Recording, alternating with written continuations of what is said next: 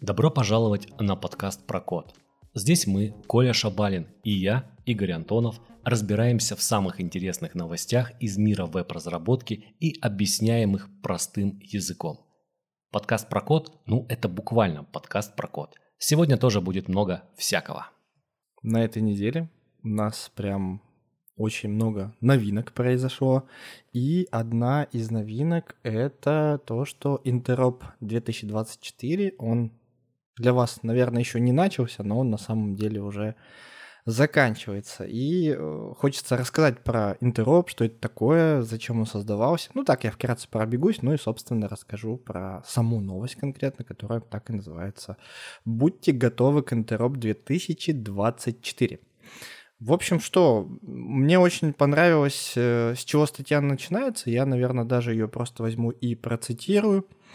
Основная сила интернета в том, что он работает везде. Неважно, какой тип устройства, какая операционная система или какой браузер у пользователя. Интернет есть интернет.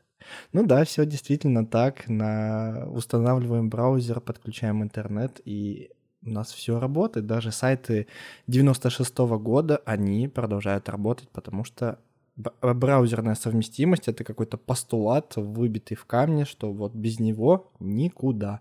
Никакой браузер не является браузером, если этому постулату не следует. Но для того, чтобы сделать, чтобы все работало одинаково, в разных браузерах на самом деле надо потрудиться. И надо потрудиться не то, что одной компании с тысячами разработчиков, а всем компаниям, вот девелоперам браузеров и всем разработчикам в этих компаниях. Вот как раз-таки проект Interop э, — это попытка Apple, Backup, Google и Galia, Microsoft и Mozilla коллективно сосредоточиться на улучшении совместимости конкретных технологий, которые имеют наивысший приоритет для веб-разработчиков. То есть мы с вами обычные веб-разработчики, верстальщики, программисты, инженеры, реактор-разработчики, TS-разработчики, HTML-инженеры CSS-инженеры, в общем, все, кто создают веб-интерфейсы, мы с вами голосуем потому что только мы с вами знаем, вот в чем конкретно сейчас проблема. Вот вы ежедневно верстаете, если вы верстальщик на флексах, и вот тут постоянно в каком-то браузере что-то вот не так и работает. Ну, конкретно сейчас, конечно, про флексы уже так никто не скажет, они везде работают практически одинаково, но мы с вами голосуем, что вот у нас проблема есть данной технологии, не работает она во всех браузерах одинаково.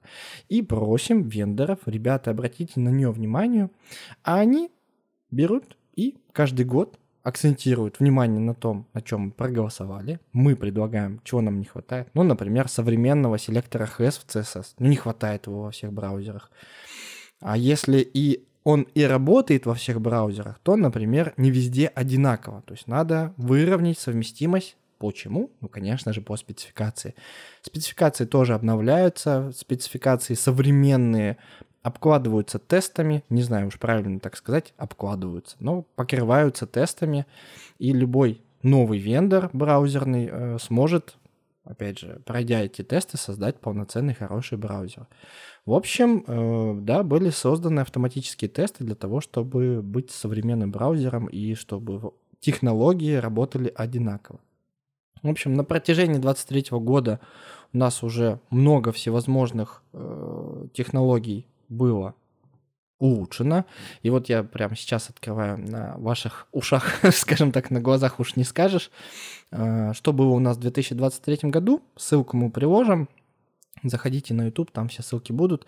И можем увидеть, что если посмотреть на экспериментальные версии браузеров, то оценки по всем технологиям, сумма всех оценок там больше 90 процентов. Ну, то есть максимум 100. То есть браузер, допустим, Chrome, э, ну, построенный на блинке, он покрывает все технологии. И справа есть список, какие конкретно технологии. Ну, все упоминать я не буду, наверное, самые такие распространенные упомяну, это контейнер queries, э, математические функции, псевдоклассы, кастомные свойства, фликбоксы, тот, тот самый э, псевдокласс has, э, inert, маскирование, медиа-выражение четвертого уровня, модули, motion pass, ну и так далее, так далее, так далее.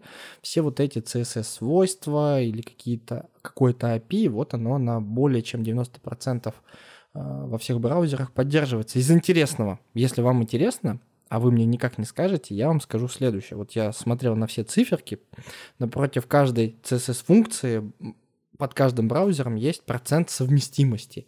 И вот я удивился на самом деле, что в экспериментальных браузерах, это значит в самых-самых свежих, которые, которых у нас даже нет, у кастомных свойств поддержка в Chrome 100%. То есть все тесты, они срабатывают, показывают зелененький, зелененькую галочку, все хорошо.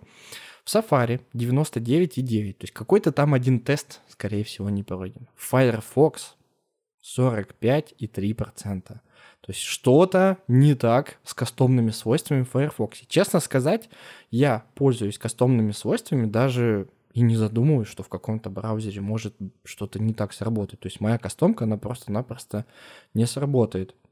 Но вот даже такая статистика показывает, статистика совместимости мне помогает э, раскрыть свои глаза и очухаться, мол, Коля, а ты Firefox-то проверь. Ну, это условно касательно вот кастомного свойства. Если же говорить про стабильные версии браузеров, то там, конечно, практически 90% у всех браузеров, у всех браузеров совместимость, вот у Firefox 81. Но я как раз-таки, смотря на экспериментальные, он с 81 до Э, этот, как, как, как же он там, Firefox Nightly, они прыгают до 91%, то есть они прям там нормально подняли планочку.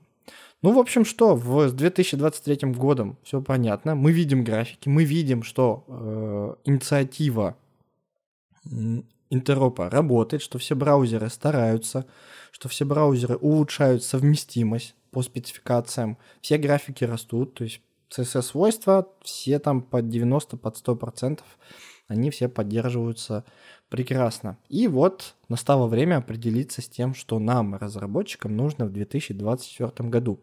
И нас статья сподвигает для того, чтобы мы пошли и проголосовали в репозитории, для того, чтобы мы сказали, что вот с этим CSS-свойством все нормально, меня все устраивает. А вот HES мне бы нужен был. То есть там уже больше 80 предложений подано. Это и CSS-нестинг, это и popover атрибут, это и JPEG Excel, который не везде поддерживается, чтобы он работал нормально. И вот можно пройтись по списку и просто проголосовать, либо же предложить что-то свое, с чем конкретно вы ну, сталкиваетесь повседневно и у вас с этим проблемы. К сожалению, Голосование пройдет 7 октября, а мы с Игорем записываемся 6 октября. Но мы успеем же проголосовать, получается. Ну, мы-то с тобой успеем, а слушатели уже все, наверное, там понедельник послушают или когда, и все, ничего у них не получится. Но мысленно все равно можете пройтись и поставить э, лайки и сказать, что бы вы хотели, чтобы появилось, чтобы стало более стабильным. Вот такие штуки у нас в игре, в интернете происходят. Как тебе вообще инициатива? Инициатива-то хорошая, меня тут больше всего расстроил Firefox из всего вышесказанного. Я вот смотрю на этот график, и видно, что Chrome 97 поддерживает 94, э, у Safari Technology Preview, а Firefox Nightly аж 91. Ну, прям как-то вот аж обидно стало, что мы привыкли видеть в качестве догоняющего именно Safari, хотя я Safari браузер очень люблю, и это мой основной браузер для просто, как сказать, для жизни, а не для работы. Для разработки все-таки я пользуюсь именно Chrome. Уж по привычке мне DevTools уже, так сказать, а, многие вещи делаются просто машинально, и не хочется здесь переучиваться на те же возможности Safari, хотя в Safari они есть, и в принципе этим можно комфортно себе пользоваться. Но вот Firefox меня, честно говоря, расстроил. Как-то вроде бы это как раз-таки вся такой браузер, который часто показывал наоборот э, прорыв где-то, где-то даже он обгонял свое время и Chrome, но, видимо, те времена проходят. Но, тем не менее, браузер остается хорошим. У меня он тоже установлен, я им тоже периодически пользуюсь, тестирую в нем какие-то проектики, сайтики, поэтому... Ну, вообще интересно. Интересно, что э, сейчас это как-то стало более наглядно, более явно. И вот когда я рассказывал про 90, сайты из 90-х, которые должны, по идее, работать, я тут сразу вспомнил про Microsoft Expression, который появился в Internet Explorer, кажется, седьмой версии. И он нигде таки не был имплементирован, кроме как, э, кроме как в нем. Mm-hmm. И, скорее всего, наверное, такие сайты, которые использовали ту классную, жаркую новинку, которая позволяла сделать много всего интересного и добавить логики в ваш CSS, наверное, только там и заработает, в Internet Explorer. Слушай, я на самом деле э, думаю, вообще не стоит расстраиваться по поводу Firefox. Знаешь почему? Потому что там же разработчики сидят. И вот это все на тесты гоняют, вот это все пытаются сделать наш веб лучше э, для нас же, для разработчиков. А проблема каждого разработчика в том, что, ну ладно, не каждого, не хочу никого обидеть, что все делается в последний день, и эти графики подрастут вот в декабре. Ну погоди, мы же должны рассказывать, что такого не бывает. Это же в разработке такого не бывает, что все делается заранее, чтобы успеть в дедлайн, а не вот это, когда там раз pull request закинул. Спринты все закрываются вовремя. Не, ну бывает на самом деле всякое, ничего с этим не сделаешь. Но я думаю, что Firefox подтянутся. Скорее всего, это Просто вот именно здесь и сейчас, но в конце года, мы же говорим про 24 год, скорее всего, все будет у нас хорошо. И Firefox будет плюс-минус на уровне с остальными. Да, слушай, мне вообще больше 90% Э, это вообще прекрасно. Вот только если бы смотреть вот на конкретный CSS, ну вот на API вот это конкретно, и если там будет цифра больше 90, я вообще, я щ- самый счастливый разработчик. Но вот видишь, иногда встречаются цифры 45%, которые сразу наводят на мысли там 79%, 81%, то есть что-то меньше 90%, э, я сразу начинаю присматриваться, так, так, так, а я вообще вот, используя эту технологию, я, а что, я не следил за ней как-то, ну, думал, что все работает, все прекрасно. Я даже используя HES, э, я как-то наткнулся на одну штуку, что во всех браузерах все было хорошо, а в одном из у меня не работали псевдоклассы. То есть я не мог определить состояние элемента, э, по-моему, checked или selected. Ну, по-моему, selected, да. То есть если у меня выбран элемент, что-то выбрано, то есть что-то selected, я с помощью хэса мог бы это определить и родителю сказать, что вот у тебя ребенок имеет selected, значит поменяй свое состояние. Вот один из браузеров такой, не, с хэзом-то я работаю, но вот конкретно с псевдоклассами не работаю. Я такой, жалко, так классно я все без JavaScript сделал. Вот, и теперь послеживаю, я даже подписался на трекер и слежу за новостями, когда же там хэс это доделают. Но на самом деле новость уже такая, что хэс доделали. И это видно даже по этим графикам, там 98, 93, 98 процентов тестов проходят во всех браузерах. То есть практически, практически вот дошлифовали и доработали. Ну ладно, у нас вот такие вот новинки. Э, скоро мы узнаем, из чего у нас состоит Interop 2024. Дождемся 2024 года, видимо, да? Ждать, Доживем. Ждать осталось недолго. Да. Но, Но хочется узнать а что, что, что, что? Да, я просто, хочешь? ты когда рассказывал про стандарты, что сейчас много всего создается, и, и это неплохо поддерживается в разных браузерах, вот еще бы так бы с инструментами, да, было бы, чтобы инструменты сокращались, их количество, которое приходится использовать для создания современных веб-приложений, и как-то было попроще. Но вот некоторые инструменты, они стабильно обновляются, стабильно нас радуют новинками, и эта неделя не стала исключением. Вышла бета-версия TypeScript 5.3, и если мне память не изменяет, все последние версии TypeScript мы как раз-таки в этом подкасте и разбирали. Кажется, начиная с пятой версии, мы прям активненько его разбираем и смотрим, mm-hmm. что в нем появляется. Это радует, значит, инструмент, как говорится, а, цветет и пахнет, развивается, его активно применяют разработчики. Есть разные отношения к нашему любимому или где-то нелюбимому TypeScript, но все же часто он помогает, особенно если мы делаем что-то чуть более сложное, чем только для себя и в одно лицо.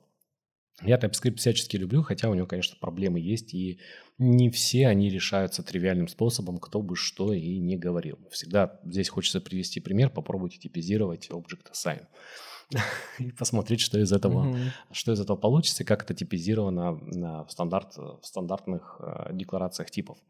Ну да ладно, давайте теперь вернемся к версии 5.3, которая вышла пока в э, статусе бета, она доступна в Nightly сборке, и, собственно говоря, мы можем ее поставить с помощью npm install, с помощью нашего любимого пакетного менеджера npm, я надеюсь, все-таки он у всех до сих пор остается любимым, а, ставим TypeScript собака бета и, соответственно, скачиваем бета-версию и можем с ней подтренироваться и посмотреть. Ну, либо зайти в песочницу TypeScript Playground и просто выбрать Nightly build и вы сможете потестить все примеры, которые как раз-таки есть в анонсе TypeScript. Ну, что же там у нас появилось новенького?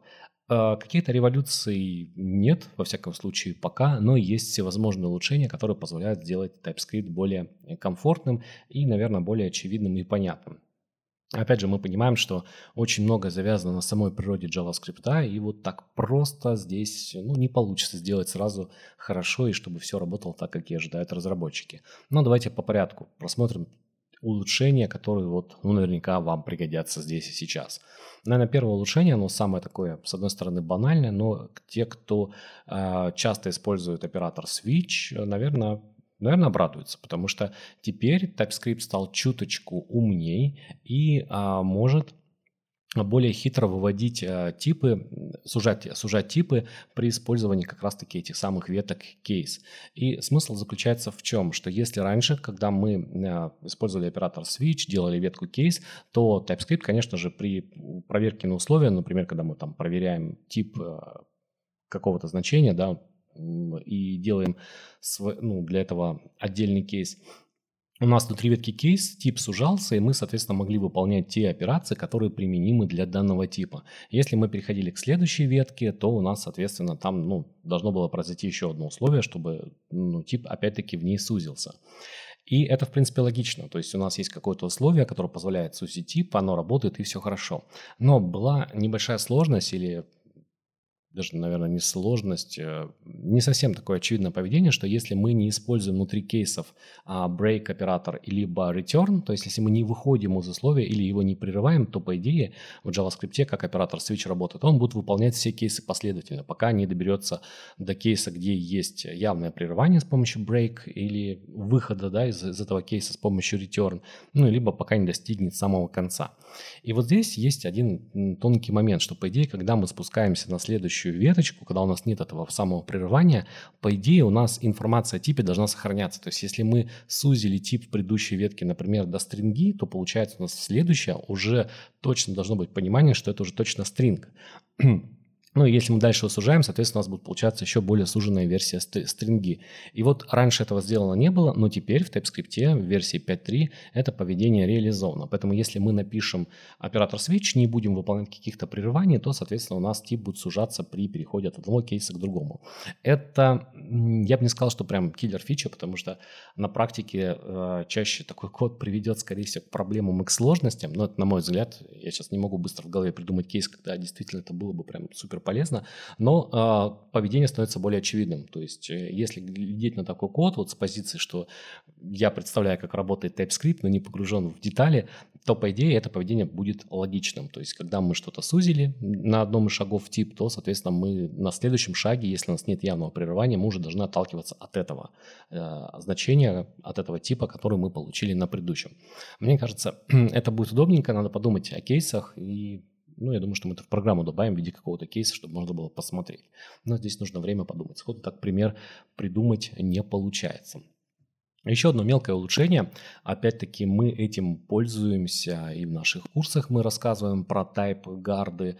Ну, я думаю, что и когда вы пишете код, вам так или иначе всегда приходится писать тайп-гарды. И давайте расскажу немножко про эти самые тайп-гарды. Что такое TypeGuard? Если перевести дословно, то это защитники типы, и с точки зрения написания кода это не что иное, как функции предикаты. Функции предикаты, то есть функции, которые возвращают либо true, либо false, и позволяют нам выполнить проверку типа, что, это, что значение, которое передается, оно действительно соответствует такому-то типу. И мы для этого что делаем? Мы для этого используем оператор is, который нам предоставляет TypeScript, и мы можем им воспользоваться в функции, которая как раз-таки выполняет роль TypeGuard. То есть в конце мы можем сказать, что, например, такой-то параметр, который передается в эту функцию, является таким-то типом, если функция вернет true, например. И это активно применяется. То есть такие вот TypeGuard, оператор is активно применяется, и во многих случаях это действительно полезно. А как этим пользоваться потом-то? Ну, потом мы просто берем, вызываем эту функцию как обычно. Понятно, что вот этот is, он существует только на уровне TypeScript. Понятное дело, что он не попадет в сборку, потому что в JavaScript его нет. Но внутри какой-то функции мы, например, можем написать, что если наш TypeGuard выполняется, да, тогда значит это тип тот, который мы и ожидаем и, соответственно, мы можем выполнить какое-то действие. Ну, например, если у нас тип там animal, животное, значит, мы можем заставить животное, не знаю, там прыгать, бегать или что там делать животное. ну, примительно к нашим объектам. И э, а, все так оно и сейчас работает, но есть один нюанс, что если мы выполняем эту проверку, то мы не должны использовать явного сравнения с true либо false. То есть мы просто пишем, используя сокращенный вариант, то есть if, э, наш typeguard, в скобках передаем, соответственно, какой-то параметр, который мы хотим проверить, ну, значение аргументом передаем, который мы хотим проверить, и дальше открываем фигурные скобки, ну, и если условие выполняется, то у нас, соответственно, код должен сработать. И, в принципе, мы все-таки писали, потому что это удобно, да и если здесь не нужно сравнивать с каким-то другим значением, ну как бы и зачем. Но э, если бы мы написали явно сравнение, например, с true либо false, то TypeScript бы нас не понял, мы бы получили бы здесь ошибочку. В 5.3 это поведение доработали, и теперь явно при использовании тайпгардов мы можем делать сравнение с true или false, это будет прекрасно работать, и это в принципе ожидаемое поведение, потому что сокращенный вариант э, это должно быть как дополнение, а не замена, да, то есть мы должны пользоваться таким и таким вариантом. Э, если кто-то сталкивался с этой проблемой, то, знаете, теперь она решена, нужно только дождаться стабильной версии 5.3, э, когда она станет стабильной. Что еще у нас завезли в TypeScript? Другое, более, наверное, важное обновление – это имплементация proposal, который сейчас находится на Stage 3, и имя этому proposal – import attributes, то есть атрибуты импорта. Наверное, так можно проще всего перевести. И что это такое? Дело в том, что когда появились ECMAScript модули, а, и они развивались, стало понятно, что модули могут быть не только с кодом JS, например, но и модули JSON. То есть модуль, который содержит просто данные в формате JSON, который можно было бы просто импортнуть и, соответственно, с ними работать. И а, когда мы понимаем, что хотим реализовать эту фичу, э, реализовать ее поддержку, мы должны сразу же себе ответить на вопрос, а что должно происходить с таким модулем? Должен ли он выполняться? Ведь мы знаем, что когда мы импортим любой модуль, он, соответственно, у нас выполняется. Как быть с JSON, э, с JSON модулями или с модулями, которые отличаются ну, от ECMAScript модулей? И здесь э, сразу же возникает множество вопросов, и один из них это, конечно же, безопасность. С одной стороны, мы можем а, опираться на MIME type, то есть когда мы например, загружаем модуль с удаленного сервера, мы можем опереться на MIME-type и понимать, что если это JSON, ну, соответственно, значит, его выполнять не нужно, все будет хорошо, мы будем с ним работать как с обычным файлом, есть какие-то данные, но мы эти данные хотим прочитать. Вроде все понятно. Но когда стали э, обсуждать этот proposal, он тогда еще назывался import э, assertion, стало понятно, что здесь может быть потенциальная угроза. Ведь если это сервер будет, который будет заведомо специально подменять а, заголовки и подменять а, ответ, то может получиться так, что модуль, который будет загружен, он будет выполнен как JavaScript код, и это может привести к проблемам с безопасностью, причем уже серьезные. Именно потом import assertion стал развиваться, спец, этот э, proposal, и он дошел до import attributes, который позволяет нам указывать дополнительные атрибуты. То есть мы уже опираемся не на значение, которое нам, например, возвращает та другая сторона, сервер, а мы опираемся на значение, которое определяет разработчик. Разработчик может указать with э, и указать тип для загружаемого модуля, если это э, модуль, модуль какой-то другой, да, например, JSON. И а, как я уже сказал, Proposal этот находится сейчас на Stage 3, и вот его имплементировали, его поддержку в TypeScript 5.3. То есть мы можем вполне себе писать, нас TypeScript поймет, что если мы укажем дополнительную информацию о загружаемом модуле, например, TypeJSON, все это TypeScript поймет и сможет этим воспользоваться. Это говорит о том, что, скорее всего, этот proposal доползет до спецификации в самое на ближайшее время, возможно, даже в спецификацию ECMAScript 2024, поэтому можно будет им пользоваться, ну, использовать эту функциональность и в TypeScript. Она уже будет поддерживаться нормально и, и работать. Это замечательно. Ну и мы понимаем, что если уже Stage 3, то, скорее всего, каких-то глобальных изменений в дизайне API, это, конечно же, не будет. Более того, когда я рассказывал про import assertion, это, в принципе, поддержка уже была реализована в TypeScript, то есть того самого раннего проползала, но постепенно она будет, соответственно, сходить на нет, и рано или поздно TypeScript признает этот вариант устаревшим, и нужно будет использовать а, возможности, которые как раз таки появились в 5.3, ну и которые соответствуют а, proposal import attributes. Ну, на мой взгляд, это хорошо, эта штука точно будет полезна, и вот этим точно нужно будет воспользоваться в самое ближайшее время. Что касается еще из новинок, это опять же традиционное улучшение перформанса. Теперь по умолчанию TypeScript не будет пытаться разобрать JS-док. Раньше на это тратились ресурсы, требовалось для этого больше памяти, и теперь э, TypeScript по умолчанию будет точнее не будет этого делать. Соответственно, удается выполнить оптимизацию, и это опять же хорошо, когда что-то оптимизируется, особенно процесс компиляции. Это тоже замечательно, потому что на больших проектах, что бы там ни говорили, а если использовать TypeScript напрямую, то, соответственно, мы будем ну, достаточно долго может затянуться, надолго может затянуться процесс компиляции. И вот здесь, если немножечко посмотреть таймлайн, то мы помним, что когда появилась пятая версия TypeScript, они достигли где-то 15-20% э, плюса в перформансе в некоторых кейсах. Это, конечно же, хорошо, и хорошо, что команда продолжает работать над этим, и э, перформанс будет улучшаться за счет как раз раз-таки отключение вещей, которые можно отключить. Но как раз-таки разбор JS-дока – это одна из них. Кроме того, разработчики достигли перформанса, повышения перформанса в watch режиме, то есть когда у нас э, запущен режим watch, то есть, а, то есть получение моментального результата при изменении файлов, здесь также наблюдается прирост производительности, и теперь это будет работать быстрее. Что еще из интересного появилось в TypeScript? А, появилась опять-таки возможность более умного сужения типов при а, кейсах, когда в JavaScript появляется, а, точнее при кейсах, когда у нас переопределяется символ has instance. Что такое символ has instance? Я уже где-то говорил в одном из наших подкастов, да и говорю студентам постоянно, что символы в JavaScript, многие потому что считают, что это тип данных, который появился в ECMAScript 2015, он такой бесполезный и непонятно, где им можно воспользоваться. Вот мы на курсе пользуемся активно в курсе по Node.js, потому что там как раз определяем уникальные значения, которые, на основе которых создаем привязки при построении контейнера для инверсии управления. Вот. Но а, основное назначение символов это как раз-таки как, как главное то, что мы используем и можем использовать в JavaScript, это как раз-таки своего рода контракты. Да? То есть мы знаем, что в JavaScript нет интерфейсов, но есть глобальный реестр символов, есть предопределенные символы, при имплементации которых, если мы, например, добавляем это в виде свойства объекта и делаем какую-то реализацию, то мы можем переопределить какое-то поведение по умолчанию, или, например, поведение работы какого-то оператора.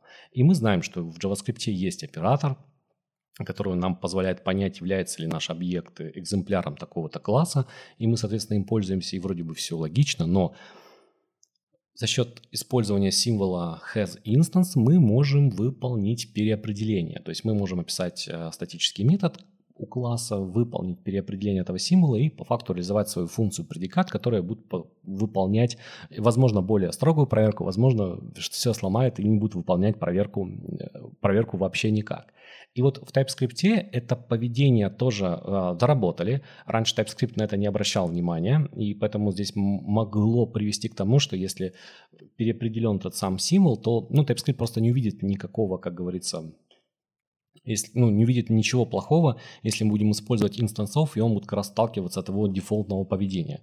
Теперь TypeScript будет проверять has instance, и если в has у нас есть, например, класс, который мы переопределяем has instance, э, делаем, например, в нем э, TypeGuard, вполне, вполне валидный кейс, то TypeScript будет это учитывать при проверке. И, соответственно, э, Проверки станут более жесткими в некоторых случаях, если вы этой функциональностью пользуетесь, и TypeScript сможет вам показать проблему на более а, ранних стадиях. Но вот здесь в анонсе как раз-таки есть примерчик. Я прям рекомендую взять его, скопировать в песочницу, поставить ночной билд TypeScript, чтобы поэкспериментировать, который как раз-таки наглядно демонстрирует эту функциональность на практике. Есть какой-то класс, он здесь у них называется point like, и здесь показано переопределение символа, точнее реализация да, э, отдельного поведения для символа has instance. И он представлен как э, type guard, то есть там тоже используется оператор is, и он, соответственно, позволяет нам сузить, э, сузить данное значение до определенного типа. И TypeScript теперь корректно будет это учитывать и проверять при использовании оператора инстансов. Это, конечно, замечательно, и во многих случаях это позволит сделать проверки более тщательными.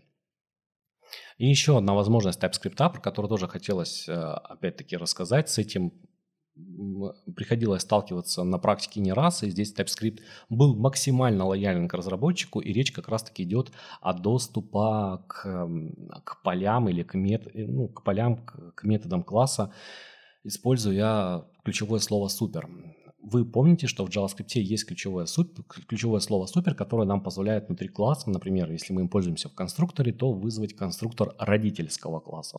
Если мы этим супер пользуемся внутри метода, то мы, соответственно, можем вызвать родительский метод. Не переопределить текущий метод, а именно вызвать родительский метод, чтобы, например, у нас сначала выполнилось то поведение, которое было заложено в родителе, то есть в нашем базовом классе, а потом, возможно, поведение, которое хотим выполнить мы. Довольно достаточно частый кейс и активно применяется. Так вот, какая здесь была проблема? Дело в том, что мы в классах можем использовать э, при описании, при описании класса, мы можем в качестве полей использовать стрелочные функции. То есть не делать полноценные методы, которые у нас будут попадать э, в прототип, а использовать стрелочные функции, так называемые, как класс ArrayFill, по-моему, что-то такое называется. Я уже не помню, как называлось это предложение, оно было реализовано. И широко, широко, он, широко эта штука начала распространяться, когда это активно начали использовать в React. То есть, чтобы не мучиться с, э, с биндингом текущего контекста в конструкторе при использовании а, при использовании классических методов используют стрелочные функции, то есть описывают отдельное поле, то есть это фактически вроде бы и метод, да, но это на самом деле не метод, это просто отдельное поле, и оно, конечно же, не попадет э, в прототип. Так вот, э, в чем была проблема? Дело в том, что если мы отнаследуемся от такого класса, где есть вот поле в виде стрелочной функции, и потом в классе потомки попытаемся через супер вызвать это поле, ну, эту функцию, которая, которая объявлена как поле, которое объявлено как функция, то TypeScript нам, в принципе, ничего не подскажет. То есть он скажет, ну, окей, ладно, пытаешься, ты пытаешься, наверное, все, наверное, все будет хорошо. TypeScript 5.3 это поведение было исправлено, и теперь TypeScript это будет проверять. Поэтому если у вас будет такая ситуация, как что поле объявлено в родительском классе как стрелочная функция, а вы пытаетесь в дочернем классе обратиться к нему и вызвать как функцию через супер, то TypeScript скажет вам, вот извини, друг, ты это сделать не можешь, это ошибка, и пересмотри внимательно свой код. Принципе, эта штука прям, наверное, очень полезная будет, и я думаю, что нужно будет прогнать сейчас прям интересно, когда я читал этот анонс, прям интересно прогнать на студенческих некоторых проектиках, где такая ситуация, в принципе, могла быть, потому что вот этот подход с использованием а, свойств, которые по факту являются стрелочными функциями, она довольно-таки достаточно частая и может привести к проблемам. Мы об этом часто говорим на наших ретроспективах и на лекциях. Вот, но удобство иногда берет верх, и кейс, что здесь не будет никогда наследования, он бывает берет верх и, соответственно, побеждает. Но вот, в принципе, наверное, и все про касательно важных, э, про касательно совсем важные изменения. Э, есть еще отдельные изменения, которые направлены на повышение удобство использования TypeScript – это поддержка интерактивных инлайн-подсказок, то есть когда у вас в редакторе появляются инлайн-подсказки TypeScript, по ним теперь стала поддерживаться а, навигация, то есть компилятор предоставляет больше информации, соответственно, в среде вашей разработки или, например, в редакторе, таком как Visual Studio Code, станет возможна навигация по таким подсказкам, что тоже может быть удобно, можно будет переходить к таким вот типчикам максимально быстро. Из всего, чего-то ты рассказал, у меня аж голос это замер. Я такой, что-то там в TypeScript. В общем, э, из всего, что ты рассказал, мне интересно было, э, ну, э, вот это нововведение не про TypeScript. мне очень понравилось, как ты рассказал про input attributes, потому что я-то им пользуюсь, но в Node.js а не просто там в, в JavaScript. Я часто собираю вот данные, кладу их в JSON, а потом мне их надо импортнуть ну, либо require сделать, а я как бы не хочу require, потому что, ну, уже на импорты можно переходить уже, и я для себя это все равно делаю. Вот я, да, я столкнулся с этой проблемой, что раньше это, собственно, и есть, по-моему, до сих пор экспериментальная функция, когда ты модули подключаешь JSON. А теперь, оказывается, там stage 3, и можно так потихонечку уже и ну, не стесняться использовать. Поэтому эта новость меня вдохновило даже со стороны, в принципе, веба, а не со стороны TypeScript. Еще у меня, знаешь, какой вопрос, mm-hmm. так как ты у нас TypeScript владеешь в совершенстве, Тут э, одно из нововведений у них, они оптимиз... ну, занимались оптимизацией, и одно из оптимизаций это то, что они начали пропускать JSDoc. Угу. И вот у меня вопрос, а это что за ситуация, когда у тебя и в проекте и JSDoc, и TypeScript? То есть ты вначале писал на JSDoc, а потом такой, а дай-ка я перейду на TypeScript. И у тебя JSDoc там, ну, висит и висит, что его трогать, он же работает. Вот в таких, наверное, проектах, да? А, ну да, но еще не стоит забывать, что часто кейс, когда используется JS-Doc, а потом происходит миграция на TypeScript, на TypeScript, и есть инструмент, который позволяет тебе помочь с описанием типов на основе JS-Doc. То есть, если у тебя с JS-Doc все в порядке, вот. Ну а TypeScript, он для чего парсил JS-Doc, чтобы как раз-таки выявить здесь проблему. То есть, что, возможно, у тебя уже проблема есть. То есть, ты думаешь, что у тебя код работает так на основании JS-Doc, а на самом деле что-то там, что-то там не то. Поэтому, поэтому и приходилось парсить. Ну, то есть ситуация, когда тебе нужно, ну, помимо миграции э, с JSDoc на TypeScript, э, иметь и JSDoc, и TypeScript, это какая-то странная ситуация. Да нет, на самом деле формат JSDoc, он чем хорош, э, то что ты же, ну, можешь не только как бы опираться с его помощью на типы, да, то есть JSDoc это по факту типы максимально просто, максимально быстро, но требует больше внимания со стороны разработчика. Ты также получаешь возможность, если там используешь все вот эти конструкции, как они правильно их называются в JSDoc, прям сходу забыл, забыл сказать, директивы, да, директивы JSDoc, uh-huh. а ты же получаешь по факту более а, лучшую работу со стороны своей среды разработки или IDE, да, ой, среды разработки либо редактора. То есть тебе, например, при вызове функции будет дано больше подсказок, как минимум описание этой функции будет подсказка uh-huh. всплывать. То есть это как раз-таки за счет того, что ты делаешь JSDoc. А мне кажется, здесь вообще хорошо, когда у тебя такой есть микс, да, наверное, в этом плане и ты как раз-таки можешь на это опираться. То есть мне, например, нравится в некоторых функциях, особенно если мы говорим про какие-то а, хелперы, какие-то такие вот библиотечные функции, которые там мигрируют от проекта к проекту, что их можно комментировать, и у тебя будет подсказка появляться в редакторе, что эта штука делает, какие, ну, какие она значения предоставляет. Ты же там можешь просто больше раскрыть информацию о типах даже. Вот. Угу. Поэтому, ну, TypeScript, это, да, TypeScript поэтому это приходилось, потому что здесь тебя могла быть как раз-таки и вот здесь несостыковка могла быть. Но у меня обычно в проектах а, обычно используется именно в TypeScript проектах комментирование, да, да, да, то есть более детальное описание функций классов, и вот это мне прям возможность нравится. Ну, супер. Угу. Спасибо, Игорь. Ну, ты сказал, Очень владеешь TypeScript в совершенстве. Мне кажется, в современном мире нельзя чем-то владеть в совершенстве, потому что слишком все многое меняется, есть много подводных камней, в которые, когда начинаешь погружаться, диву даешься, блин, я этого не знал, и как это вообще можно, блин, было не использовать все это время. У меня таких кейсов, на самом деле, бывает очень много. Ну, слушай, 5.3 еще не вышел, а ты его уже обсуждаешь. Ну, а, вот, TypeScript, кстати, в этом плане мне чем нравится, что ты можешь быстренько все попробовать, да, какие-то моменты. Я вот когда читал обзоры 5.3, я прям позапускал код. Мне нравится, что в Playground это можно запустить. Да и сейчас uh-huh. Visual Studio Code это сделать легко, поставил там версию, ну и сиди, тестируй. Это прям прям кайф, удобно и позволяет ознакомиться с новинками, потому что самая проблема вот этих всех новинок, если ты их пропускаешь, если ты за ними не следишь. Потом очень сложно вспомнить и понять, когда, когда их можно применять. И, наверное, самый кошмар любого разработчика – это использование устаревших подходов, хотя, может, уже проблема решена была, то есть ее можно уже как-то по-другому, более оптимальным решать, уже есть для этого инструменты, но ты просто пропустил новости, забыл, и это, с этим совершенно не пользуешься.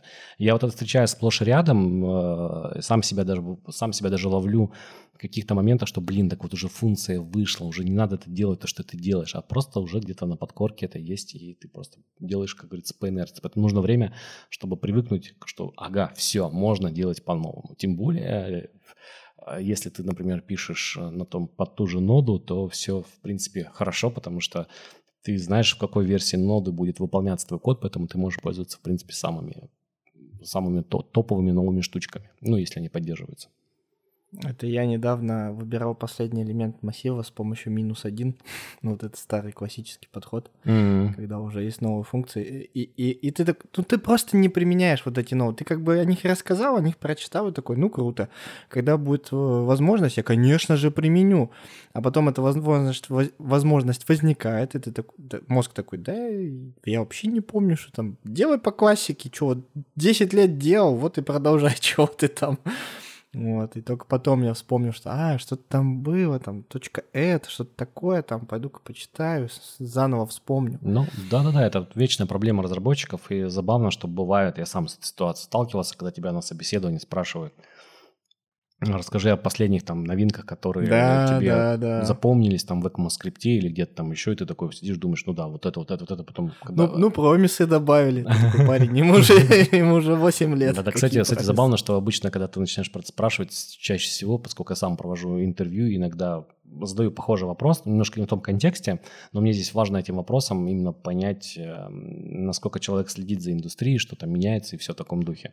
Вот. Я, конечно, не делаю выводы сугубо поэтому э, от, по ответу на этот вопрос, но действительно чаще всего, когда ты спрашиваешь кандидата, он тебе рассказывает либо в лучшем случае про промисы и ECMAScript, э, ECMAScript модули и все. То есть дальше как будто там просто бездна. Хотя мы понимаем, что это было в ECMAScript 2015, а сегодня, а Мгм. сегодня, а сегодня ECMAScript 2023 уже на, на дворе.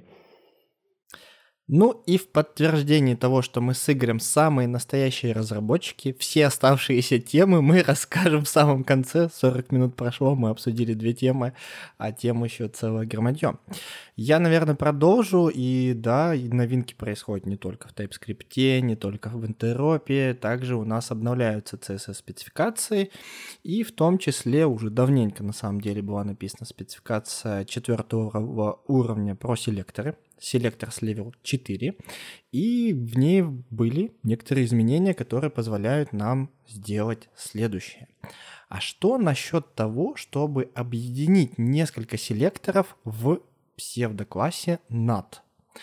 Э, Дело в том, что ну, не было такой возможности, не было такой возможности взять и, например, применить стили только к нескольким элементам и исключить, и исключить все остальные. Ну, например, идет у нас какой-то список, в списке там какие-то есть элементы, 5 штучек, вот нам нужно 2 захватить или 3, а остальные нам не нужны. Ну, потому что у них там, например, они не интерактивны. Ну, например, а эти интерактивны. Вот по какому-то такому состоянию взять и вычленить. Вот для этого есть, конечно же, селектор NAT, который исключает, собственно, напомню, как он работает, это псевдокласс отрицания, которое выбирает элементы, не соответствующие ни одному из селекторов. Таким образом, с помощью NAT можно применить стиль к элементам, исключенным с указанным селекторами.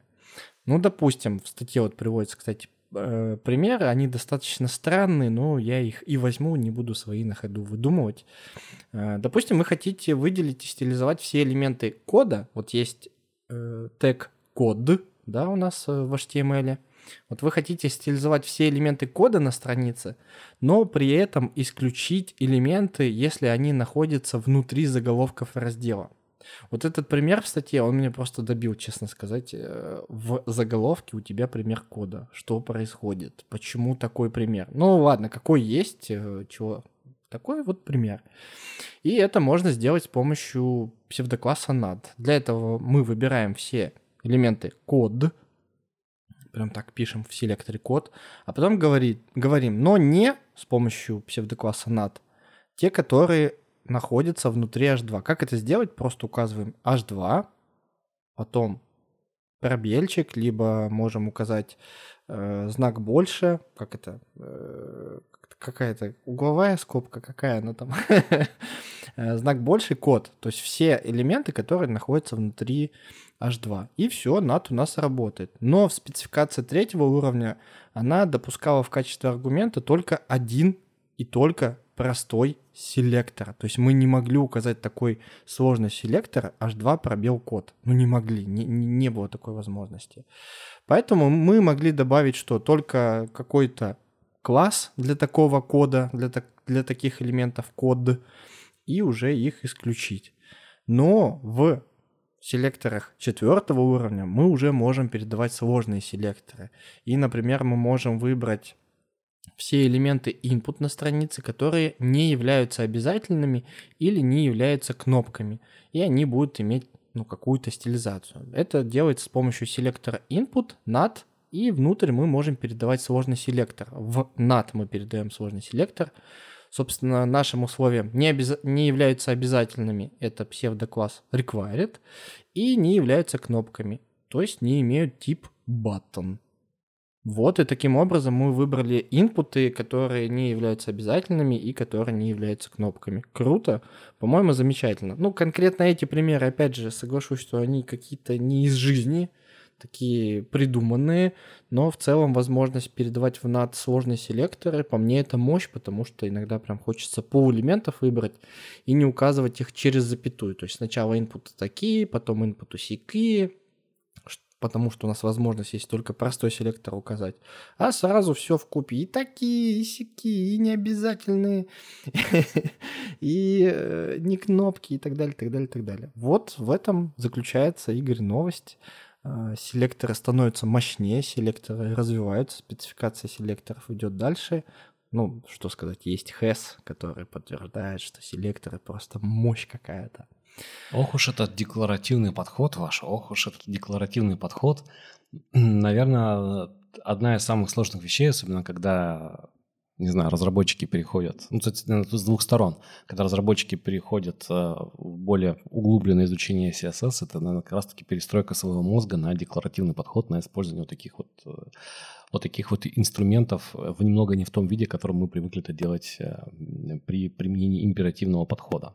Но это, конечно, круто, что можно многие вещи делать без программирования. Но вот я так вот смотрю, поскольку мы постоянно работаем со студентами, это, конечно, чувствуется, когда люди переходят вот после верстки, после углубленного изучения HTML и CSS к программированию, возникает множество проблем. Именно множество проблем, и а, студенты, конечно, переживают, но понятное дело, что когда, когда ты подучился два курса и уже получил отличные навыки, то есть можешь там заверстать себе макетик, все вот это, и ты приходишь в программирование, и тебе кажется, блин, тут что-то вообще как-то все... Все как, заново. Все заново, все кажется, заново. у меня ничего не да. получается. Это на самом деле история абсолютно нормальная, и здесь проблема не в том, что не подходишь, как говорится, для программирования, а просто проблема в том, что нужно мозгу адаптироваться для применения чего-то другого в другом стиле. Потом проходит время, и все, конечно, становится замечательно, все становится хорошо. Поэтому, если вы переходите с верстки в программирование, и вы как раз-таки тот самый новичок, то не переживайте, все получится, просто нужно чуть больше времени, чтобы мозг перестроился и начал воспринимать не только CSS, но и JavaScript. Я тут этот сегодня и вчера сидел, писал статью про комментарии, в принципе, вот когда можно использовать, когда нельзя использовать, какие комментарии бывают, там многострочные, однострочные. И вот как раз-таки я уже задумался, что вот у нас один из выпусков мы обсуждали сложный селектор такой многогранный, он даже на экран не помещается, который занимался простой вещью, он выбирал элементы, по которым можно кликнуть и подсвечивал их.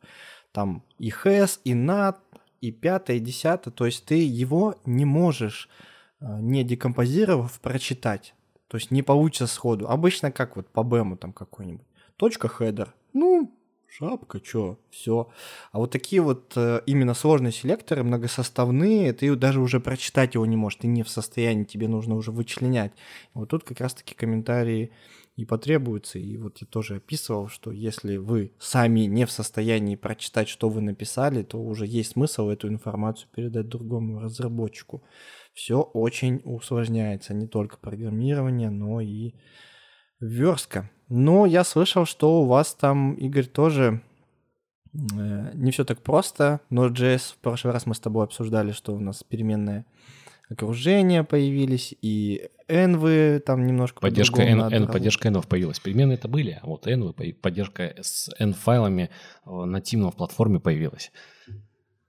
Ну и что там у нас? Что, что-то какие-то еще новости по этому поводу появились? Ну, кстати, а, первая новость, я, честно говоря, не помню, мы ее успели обсудить в прошлом выпуске, выпуске подкаста или нет. Я рассказывал про поддержку нового параметра для CLI, n-файл, который нам позволяет указать путь к n-файлу, который будет, соответственно, разобран, и на, основ... на основании данных этого файла будут установлены и заданы значения для определенных переменных окружения. Это очень удобно, и я рассказывал, что при разработке на ноде мы этим часто пользуемся. И вот как раз не помню, то ли после этого я читал следующий анонс, то ли, то ли мы уже успели это обсудить, но в одном из очередных релизов Node.js это поведение обновили, и если изначально можно было работать только с одним n-файлом, то теперь мы можем указать несколько параметров n-файл, и, соответственно, все так же сработает, будут файлики разобраны, и на их основании будут установлены значения для соответствующих переменных окружения. Ну и понятно, если мы берем последний файл, то он, соответственно, если переменные совпадают, то он перезатрет то, что было раньше. Здесь вроде бы поведение очевидно. Но к чему я это все рассказываю? Дело в том, что переменное окружение – это как бы стандартный способ прокидывания каких-либо настроек для наших приложений на Node.js, и с этим, наверное, трудно поспорить. Но не так давно вышла статья, которая как раз-таки рассказывает про переменное окружение, то, что мы с Колей обсуждали в предыдущем выпуске подкаста, и также рассказывает про антипаттерны конфигурирования приложений на Node.js. Здесь, в принципе, автор разбирает различные подходы к конфигурации и также разбирает их минусы, ну и выводит так называемые антипаттерны, что делать не стоит и почему это делать не стоит, когда это может привести к проблемам. А здесь автор как раз-таки и касается переменных окружения, что в некоторых случаях это действительно там очень хороший вариант, что можем их использовать, но в то же время это может быть и не очевидно. В принципе, мы это обсуждали тоже на, на предыдущем выпуске подкаста. Но, тем не менее, автор приводит различные варианты, как вообще можно теоретически генери- это, конфигурировать приложение. Первый вариант – это использование захардкоженных значений. И, с одной стороны, это кажется странным, но такое действительно существует. И это может выглядеть как на примере создания модуля, так называемого, с константами, да, с какими-то константами конфигурации. И в них прописываются значения, и, соответственно, вроде бы проблемы-то как таковой и нет, но мы понимаем, что этот файл попадет в систему контроля версий. Mm-hmm. Это раз. И если мы там еще будем хранить секреты, то все эти секреты, пароли доступа mm-hmm. к базам данных, они также будут сохранены. С другой стороны, мы получаем удобство, ведь мы можем им жонглировать, мы можем делать какие-то условия, что вот это, используя эти значения, когда мы там запускаемся в продакшене, это значение использую, когда мы там на стейджинге выкатываемся и так далее. Но это плохо, это плохо по многим причинам, и многие из них разбирали. В принципе, автор как раз-таки про это рассказывает. Потом автор приводит вариант с использованием конфигурации в формате JSON. Мы можем описать все конфиги в JSON, также разделять их по окружениям, например, там dev, staging, там, не знаю, для QA службы, для продакшена и так далее. И все это описывать в JSON-файликах. И JSON-файлики он предлагает э, также, что существует вариант либо их версионирования, то есть добавления в э, систему контроля Git, но тогда мы приходим к тому же, от чего и ушли при использовании обычных захардкоженных значений, что все наши секреты будут попадать. Ну, либо их добавление, добавление в ignore и, соответственно, выполнение проверок в коде, что файл существует, тогда мы берем его и используем.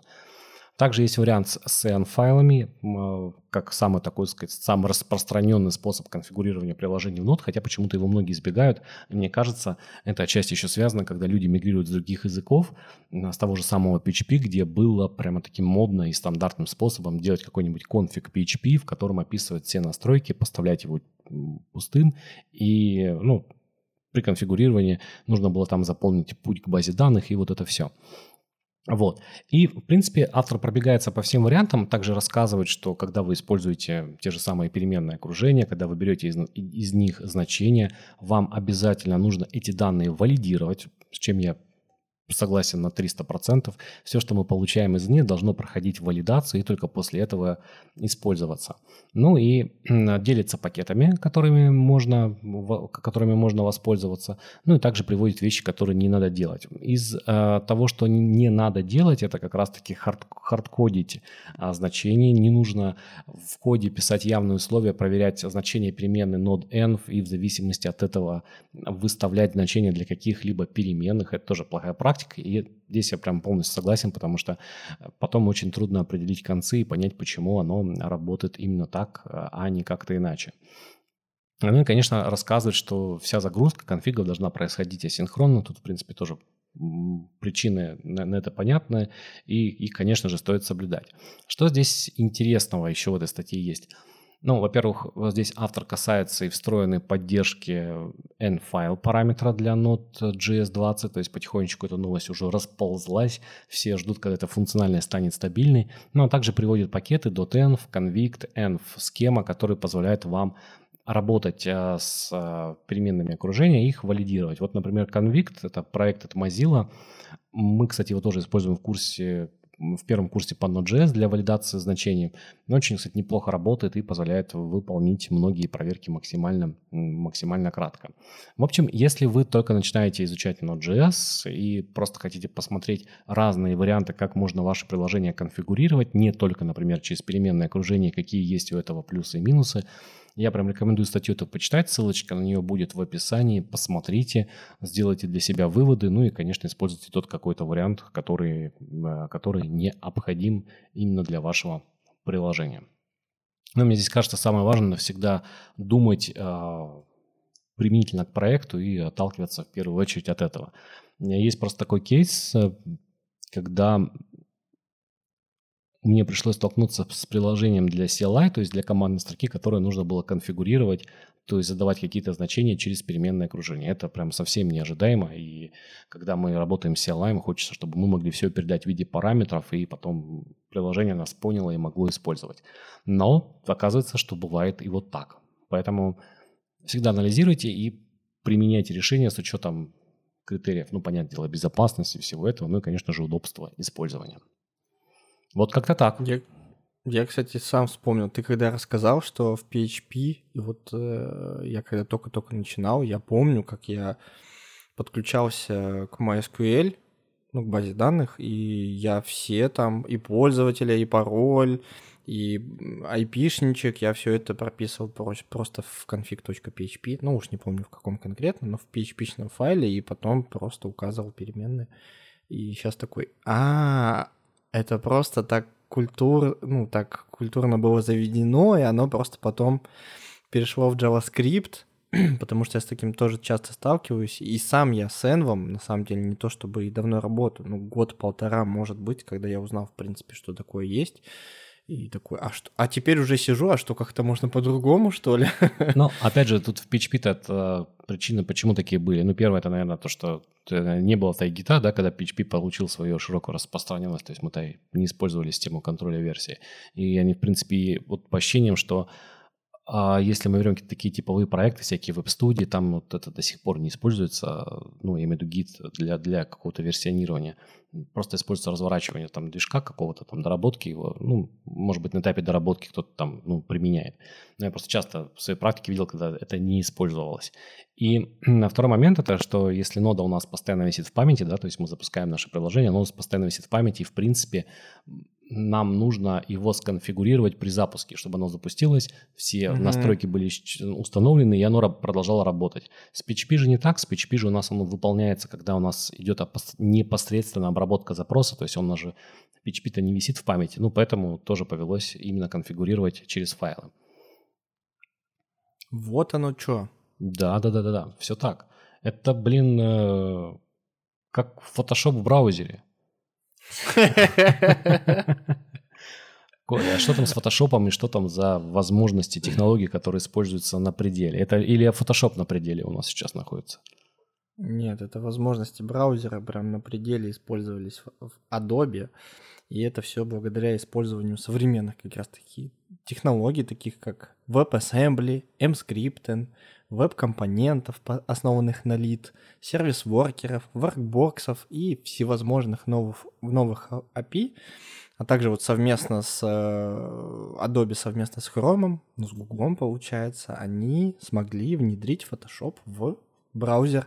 Понятно, что не всю функциональность, но я так посмотрел, я так сегодня потыкал. Вот это вот супер крутая фича по генерации каких-то дополнительных частей на картинке, ты выбираешь кусочек, вот у тебя изображение, ты, кстати, на главную страницу сейчас можешь зайти, только VPN придется включить, Игорь. э, выбрать там кусочек изображения, но он заранее выбран, написать, что ты там хочешь вместо этого кусочка изображения, у тебя произойдет генерация картинки, там, я не знаю, космос. Я хочу, чтобы здесь был космос. Вот у тебя появится там космос с планетами. А в чем, собственно, сама новость? А новость в том, что огромную программу Photoshop, а она просто неимоверно здоровенная, ей там больше 20 лет, если мне память не изменяет. Да, да, конечно, больше 20 лет. Э, частично портировали в веб. И в чем крутость? В том, что теперь это возможность наша использовать Photoshop кроссплатформенно, то есть для Ubuntu Photoshop, это, конечно, ну, возможно, но там, когда я пользовался, я умирал, наверное, больше, чем пользовался, потому что все очень недружелюбно было. Там ГПУ, кажется, даже и не знал, что Photoshop где-то там что-то крутит-вертит. Происходило у меня все очень медленно. Но это было давно, конечно же. Также плюсом является то, что ничего устанавливать не надо. Ну, то есть Chrome у тебя есть, и все. Просто потому что так работает веб, ты заходишь на страничку, пользуешься фотошопом, уходишь со странички. Э, но там, знаешь, какая классная штука в статье также описывается, что, по сути, нам нужен браузер и интернет, э, и все, и ты пользуешься фотошопом. Удобно? Удобно. Но и это же я бы там дописал в статье, является минусом. Ровно это же. Потому что как только у нас отсутствует интернет, у нас нет фотошопа. Уехал я в деревню, там плохой интернет. Все, нет у меня э, фотошопа. То есть программа, конечно же, так быстро никуда не уйдет, если она у вас установлена. И в вебовской версии она не заменяет фотошоп. А в самой статье автор он, собственно, раскрывает, что дает веб для фотошопа. Я быстро, наверное, пробегусь Угу. Ну, например, э, это то, что теперь доступ к документам можно получить с помощью URL адреса, а не передачи файлов на флешке. Помнишь вот эту вот историю? Скачай файл, открой и сделай. Так просто URL кинул в браузере, открыл, все, ты уже хотя бы видишь, то есть даже не, не обязательно редактировать, уже видишь э, и что-то можешь как-то прокомментировать. Дизайнерам это будет удобно взаимодействовать со своим заказчиком. Э, Photoshop в вебе позволяет совместно редактировать и использовать макеты. То есть я с тобой засядем сейчас, а, остановим запись подкаста, засядем править макеты. На вебе мы можем сделать это совместно. Игорь, не туда тянешь, на 5 пикселей вправо, а теперь на один пик. Ну, вот это классическая история разработки макетов.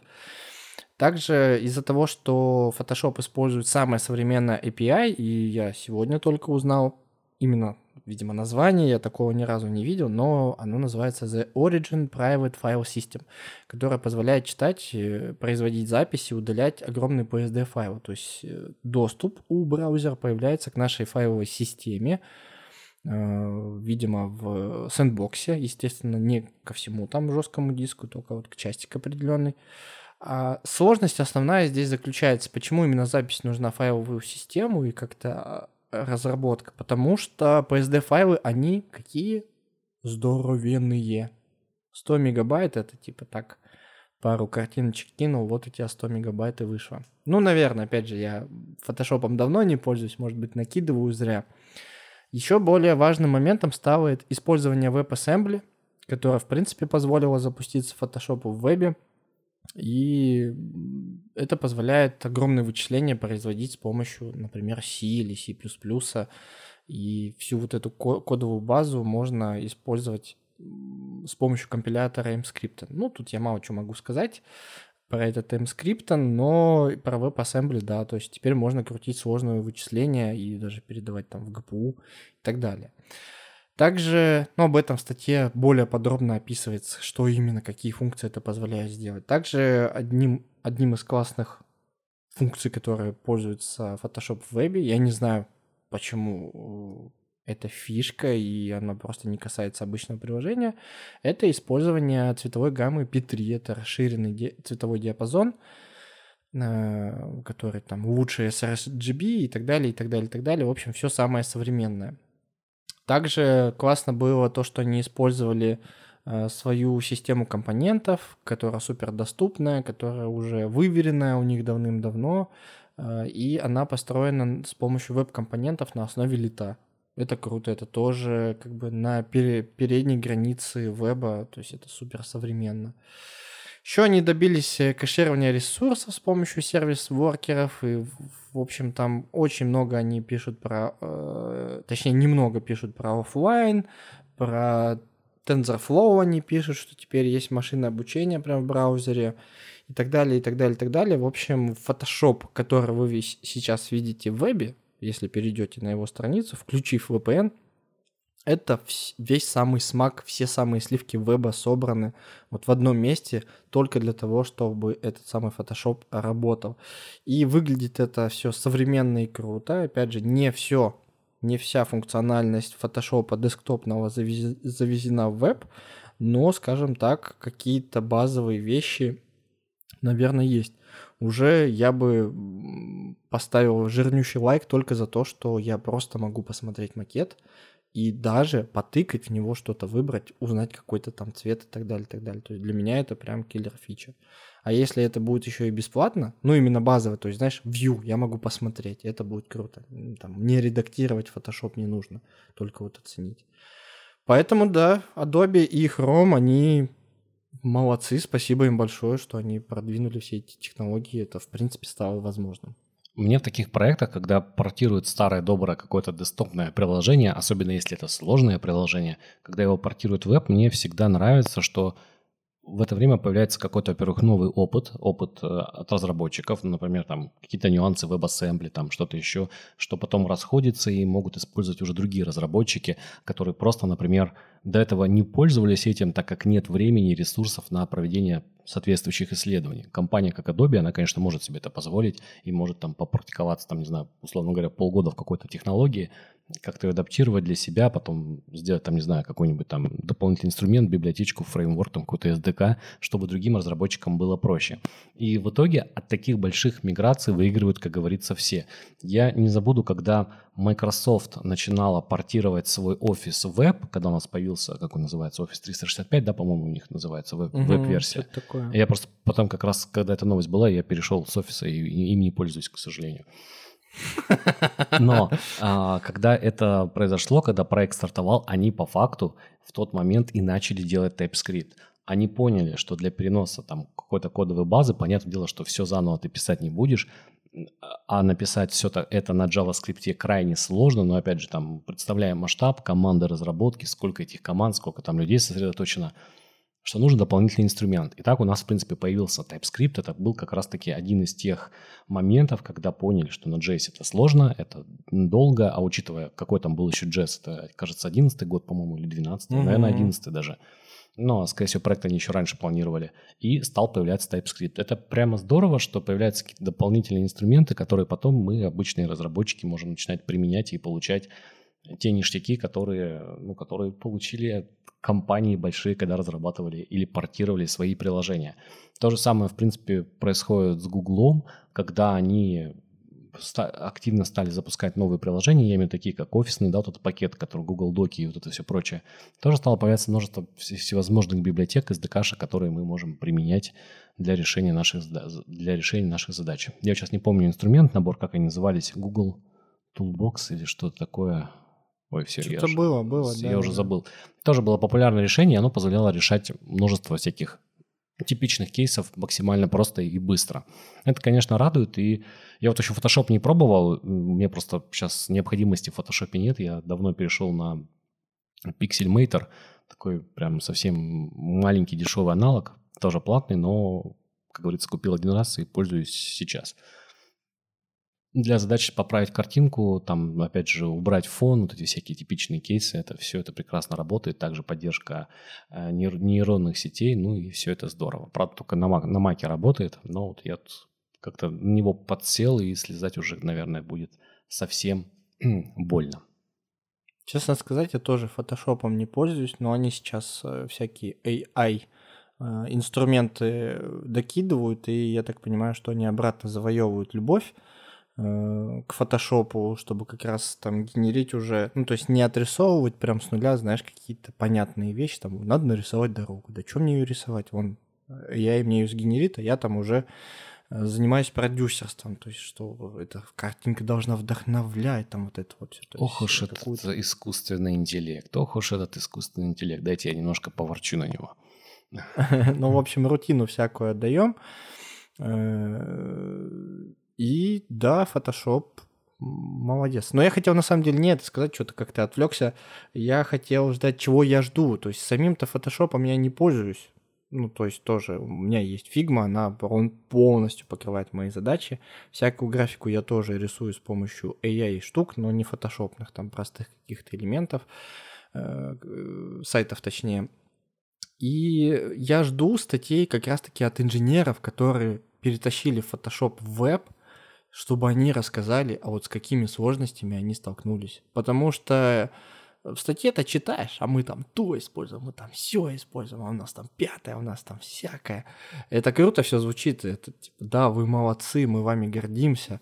А с какими сложностями вы столкнулись, потому что как раз-таки, как ты, Игорь, сказал, что столкнувшись там при портировании офиса веб, появился TypeScript, ну, условно, да? Катализатором Здесь стало. тоже, да-да-да. Здесь тоже, возможно, нам, как инженерам сторонним, поможет их опыт, чтобы что-то сделать, какой-то более крутой инструмент. Потому что я, когда читаю, например, блог э, Chromium, что они там делают, там, я, я впечатляюсь, мне прям нравится. Мы там сделали, чтобы цикл for работал на одну миллионную секунду быстрее. Ты такой, вау, как круто. Пришлось переписать все, но мы это сделали. В общем, такая чистая инженерия. И здесь тоже, наверное, была куча таких вот подводных камней, которых ты никогда не знаешь. И вот благодаря ним можно было бы узнать. Я уже нашел, что у них есть технический блог. Наверное, даже подпишусь на него, послежу. Напишут, не напишут, не знаю. Я думаю, напишут. Э, обновление фишка крупная, поэтому я думаю, что, скорее всего, будут появляться какие-то статейки и что-то будет меняться. Вообще все меняется, да, вот мы смотрим, то, что раньше казалось немыслимо. Мне, конечно, нравится, что появляются облачные такие штуки, типа фотошопа и всего прочего.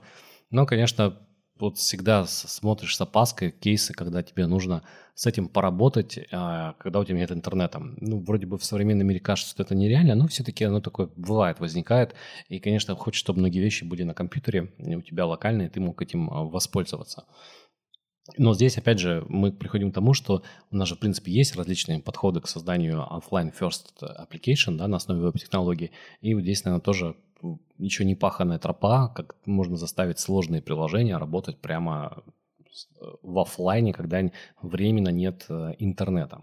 То есть тоже будет интересно. Ну и опять же, про потребление ресурсов, это, конечно, тоже интересно послушать, потому что Photoshop я просто не тестировал, не знаю, но мне кажется, что это по первости может потреблять очень много ресурсов, и тут будет еще вопрос, а чем лучше воспользоваться, старой там десктопной версией, либо воспользоваться веб-версией. Но это уже так, рассуждение, возможно, там все и так замечательно.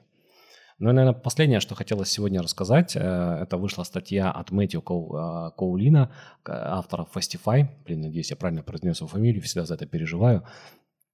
У него вышла небольшая публикация «Должны ли ECMAScript модули быть по умолчанию?» И в ней он рассказывает на экспериментальный флаг, который опять-таки появился в актуальной current версии Node.js, который называется Experimental Default Type – что это за флаг и зачем он нужен? Ну, в принципе, я думаю, из названия статьи должен, должны ли ECMAScript модули быть по умолчанию, это уже часть а, раскрывает информации, но суть в следующем.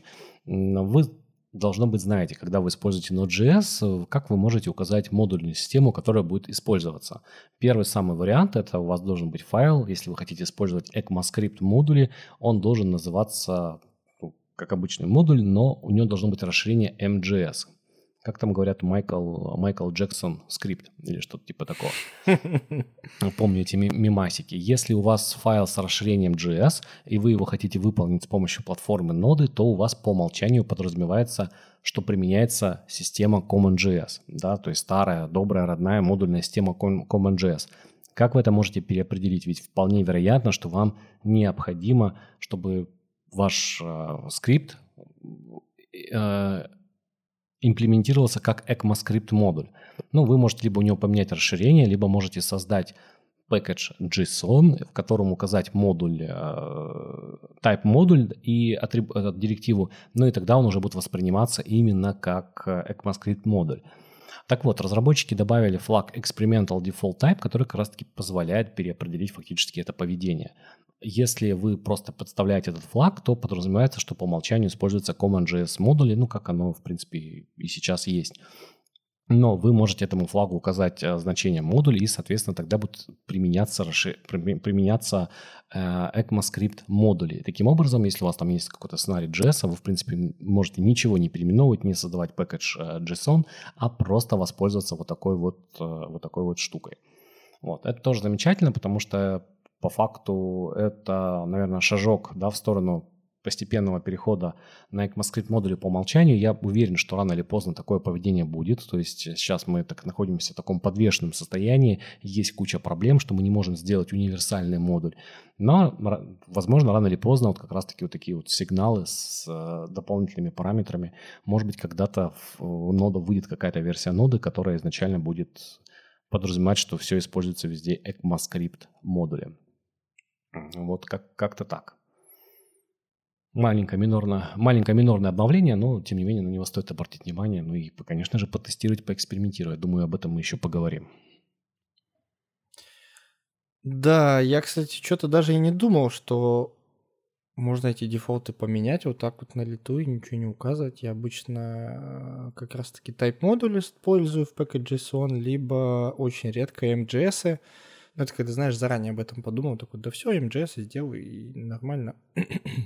Так что да, наверное, классная фича. Поживем, увидим. Но я не знаю, мне кажется, что в 2030-м у нас все-таки уже ESM будет по умолчанию, уже официально Node.js скажет, вот в версии там, я не знаю, 30.18, когда он станет LTS, все, уже ESM будет по умолчанию. Да. И весь, весь просто интернет рухнет. А, да ладно, все течет, все изменяется, все развивается. Понятное дело, что быстро так все не перестроить, потому что было богатое наследие, ну, как-никак CommonJS модули сколько, ну, без малого они появились 10 лет назад, даже, наверное, чуть уже больше 12 лет назад. Но и написана куча кода, и никуда ты от, этого, от этой кучи не избавишься. Когда мне говорят, и когда мы участвуем в разных спорах по поводу ECMAScript модулей, что, блин, и это еще рано, слишком рано, или там наоборот, что все уже скоро должно перейти на них, я всегда вспоминаю пример с Python когда была версия 2.7 и была версия 3.0. Она вышла, я тогда еще учился в школе. Это, не знаю, мне кажется, год 2000, наверное, третий был, что ли, что-то такое. И вот тогда многие писали, что вот скоро, скоро мы будем на третьей версии. Да, да, да, да. И кажется, только в прошлом, может быть, в позапрошлом году, здесь я уже меня немножко время искажает э, восприятие, кажется, что это было совсем недавно, но это действительно было совсем недавно. Сказали, что все, теперь третья версия вот стала там стабильной и используется именно она, 2.7 уже признана как устаревшей. Если нас слушают питанисты, поправьте меня, если где-то я немного приврал, я не специально, но именно так я это запомнил. В общем, прошло много-много времени, чтобы mm-hmm. мы могли окончательно отказаться от параллельного использования двух веток. Ну, а если две ветки используются параллельно, это неминуемо приводит к проблемам. Всегда будут проблемы с какой-то совместимостью, мы никогда не сможем добиться отличных результатов. То есть надо одну веточку грохать все-таки, надо все-таки CommonJS так немножечко сказать ему спасибо, товарищ, ты был хорошим нам другом, но твое время закончилось. Как там говорится, внес ты изменения, супер-пупер изменения в одну ветку, в другой ветке от этого будет обязательно плохо. А это был подкаст про код. Встретимся через неделю. Пока-пока. Пока. -пока. Пока.